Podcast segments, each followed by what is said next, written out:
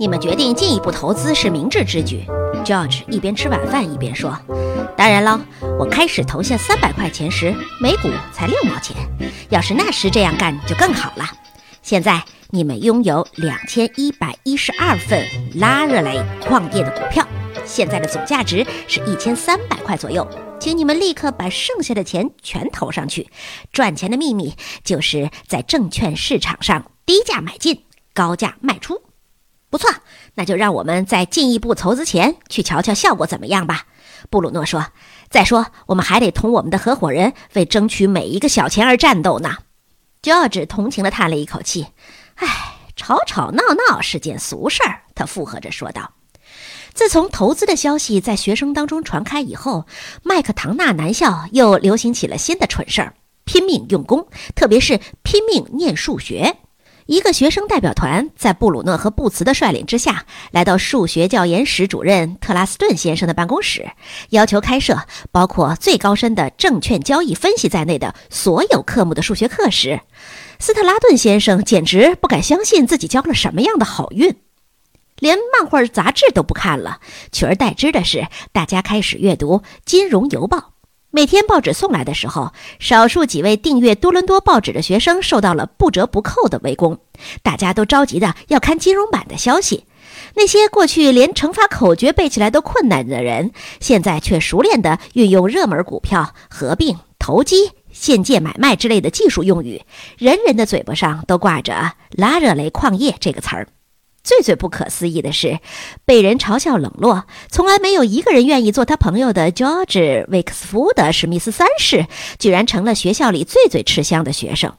不管他在哪儿，都能看到一群崇拜者围绕着他，等着想见一见他和那架用于金融分析的电传打字电报机的人，排成了一份长长的候见名单。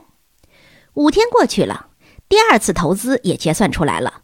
布鲁诺和布茨极其激动地来到 George 的房间。乔治让他们进去，情况怎么样？布茨焦急地问。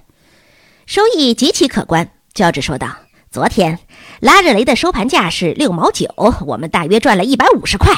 就这点儿，布茨说道。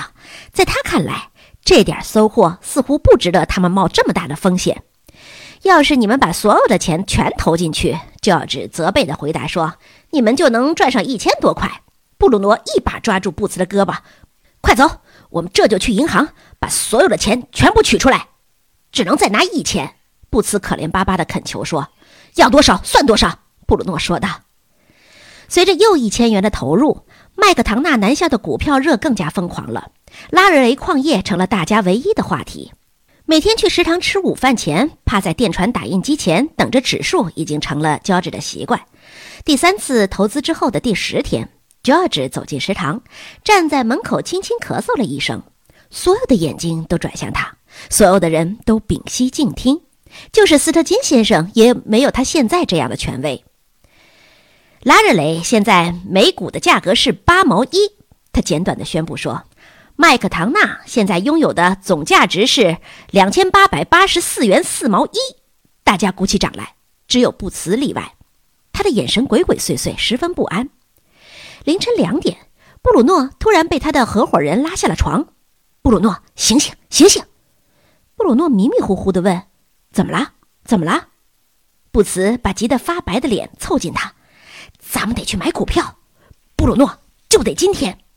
可是还是半夜，今天还没开始呢。”布鲁诺喃喃地说：“你到天亮以后再叫我吧。”布鲁诺，股票。布茨又叫了一声：“咱们必须把所有的钱全部取出来，拿去投资。”布鲁诺顿时清醒过来：“你怎么不早说？”他咧开嘴笑了。洗衣店老板拉尔夫把他的卡车开进停车场旁边的商店区，下车到一家小餐馆去吃晚饭和喝咖啡。在他的卡车后面，一堆被单动了起来。“咱们到了。”一个声音说。布茨奥尼尔从一大堆毛巾底下钻出来。“咱们走吧。”他说道。布鲁诺和布茨偷偷地爬下卡车，飞快地跑过小餐馆和杂货店，钻进了银行。这回要全拿出来。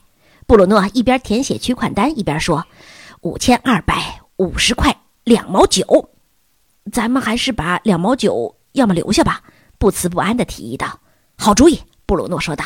这样咱们就能够把户头留下来了，到时候可以把大把的票子往里送。他们把取款单递给了出纳员，他已经把银行汇票准备好了。布鲁诺把这张珍贵的纸片藏进自己的口袋里，开始返回学校的漫长的跋涉。